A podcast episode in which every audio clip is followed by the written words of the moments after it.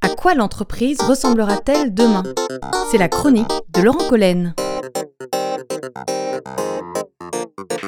La vie des gens en entreprise a toujours fait parler, tant elle est la source d'accomplissement, de plaisir, de découverte, de fortune, de liens sociaux, de complicité, euh, mais aussi de devoirs, d'usure, d'obstacles, de tensions et de stress, suivant ce que l'on y vit, suivant le regard qu'on y porte.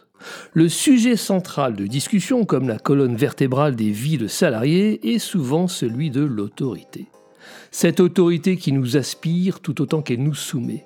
Alors, de prime abord, l'autorité instaure l'inégalité. Il y a le détenteur d'une autorité et des salariés qui y sont exposés.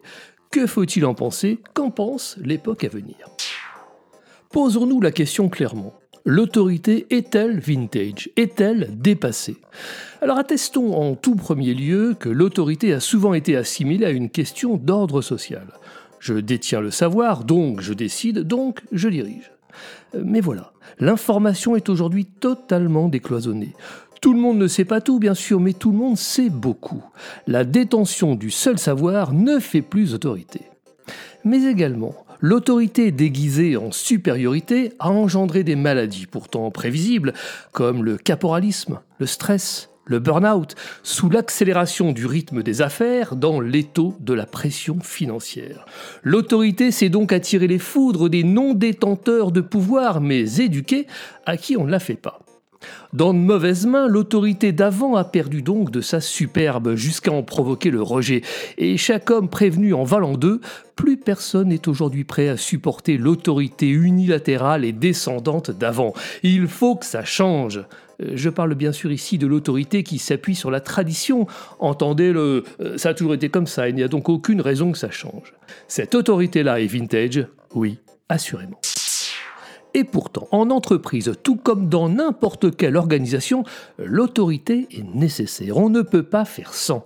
Rien de grand ou de simplement élaboré ne se fait seul. L'autorité dessine une vision, crée de l'ordre, donne le là, pose le rythme, crée l'harmonie et par là même la performance. L'autorité rejetée du siècle d'avant doit juste revêtir une autre forme. Rappelons qu'une entreprise reste verticale, même si on fait l'effort d'écouter le collectif, même si on offre la parole il y a toujours un homme ou un groupe restreint qui décide. Mais on entend bien à quel point dans le même temps la société aspire à plus d'égalitarisme. Mais attention, cette notion-là d'égalitarisme nuit à l'esprit d'entreprise, freine l'initiative car elle éteint les individualités et freine les talents. Alors, parce qu'elle fédère, l'autorité doit demeurer, elle est juste tenue de se réinventer. On a toujours rapidement et simplement opposé liberté autorité. L'une contraint l'autre comme une évidence apparente. Alors, c'est bien ici la liberté qu'on attend de retrouver. L'heure n'est plus au patron héroïque qui sait tout et qui décrète, le monde est trop complexe pour y apporter des réponses simples.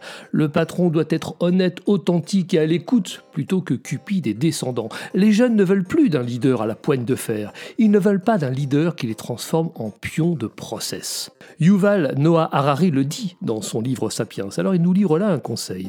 La seule manière de survivre dans le monde d'aujourd'hui, c'est d'être conscient que votre valeur dépendra de votre capacité à apporter plus qu'un algorithme alors on se bat pour ne pas subir, pour faire valoir sa singularité, pour peser. Ils n'ont pas peur, ces jeunes, de défier l'autorité qui se décrète et qui s'impose.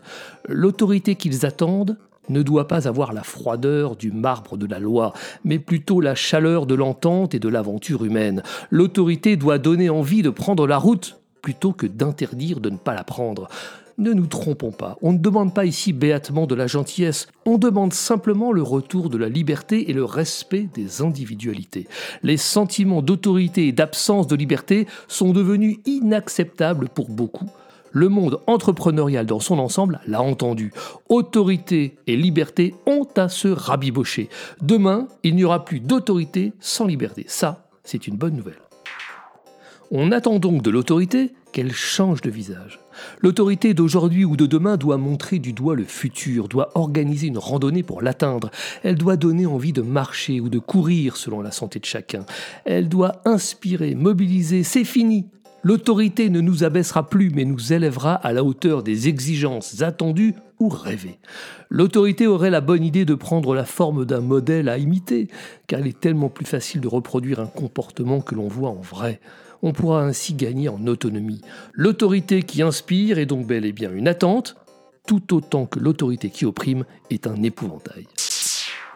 Mais reconnaissons-le, obtenir ce que l'on attend des hommes et des femmes tout en leur accordant la liberté de choix n'est pas aisé. L'exercice de l'autorité est et sera délicat. Pour être opérante, l'autorité devra répondre à trois règles. Premièrement, elle devra être reconnue. Les attentes formulées par l'autorité devront être comprises, assimilées. Sans appropriation, il n'y aura pas de départ. J'obéis parce que je suis d'accord et non pas parce que je m'y soumets. Cette vision s'oppose à l'autorité qui se décrète. Deuxièmement, pour être respectée, l'autorité devra être respectable. Elle ne devra pas limiter excessivement les libertés sous peine de nuire à l'autorité en question. Tout est question d'excès. Trop, c'est trop. Et enfin, troisièmement, l'autorité devra offrir de l'autonomie. J'ai accepté d'obéir parce que je suis autonome. Comprenez que les gens autonomes sont obligés de réfléchir, de mobiliser leur intelligence, de se réveiller d'une certaine manière, alors que les gens sous ordre, eux, en sont dispensés. Tout le monde y perd. L'autorité est donc bien un exercice excessivement délicat, je le redis ici. Car si jamais l'autorité ne s'opère pas, que fait-on?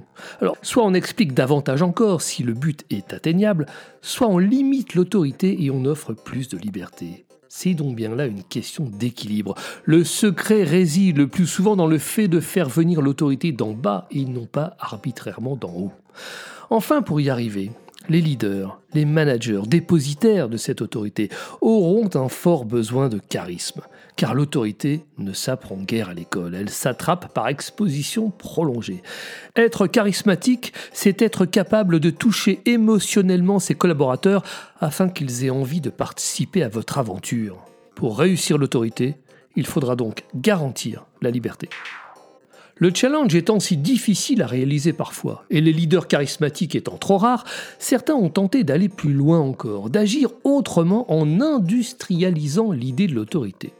Ils ont inventé le concept de servants management. C'est l'idée simple que les managers sont au service des équipes en lieu et place de l'inverse. On pourrait y voir une sorte de monde à l'envers. Imaginez que ce sont les collaborateurs qui évaluent le manager. Appliquée à une chaîne de restaurants aux États-Unis, une drôle d'étude a permis de mesurer deux notions a priori différentes.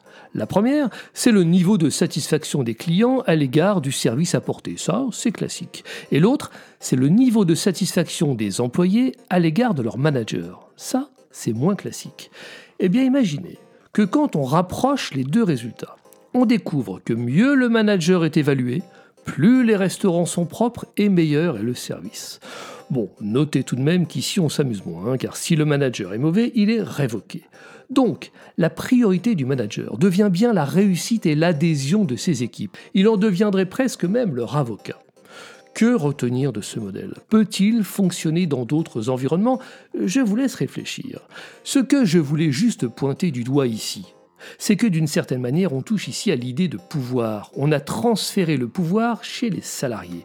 De la même manière qu'un Airbnb, dans un autre environnement, aura transféré le pouvoir chez les clients, qui évaluent leurs hôtes. Alors, pour en revenir au management, les managers aimeront-ils cette voie? Accepteront-ils d'être au service de leurs équipes? Plutôt que d'avoir des équipes sous leurs ordres On le voit bien, le changement est profond.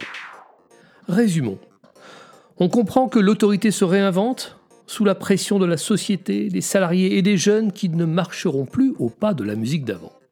Les salariés sont critiques vis-à-vis de l'autorité d'avant, dite traditionnelle, ils la défient. Ils sont en attente d'une autorité nouvelle qui leur confère de l'autonomie, car réussir par soi-même est tellement plus valorisant que réussir sous tutelle. Mais on aura compris également que façonner une nouvelle autorité sera un exercice on ne peut plus délicat. Alors, rappelons-le une dernière fois, avoir de l'autorité, c'est obtenir le consentement des autres sans contraindre. C'est d'une certaine manière rayonner. La barre est haute? Peut-être oui, mais celle-ci au moins est désirable.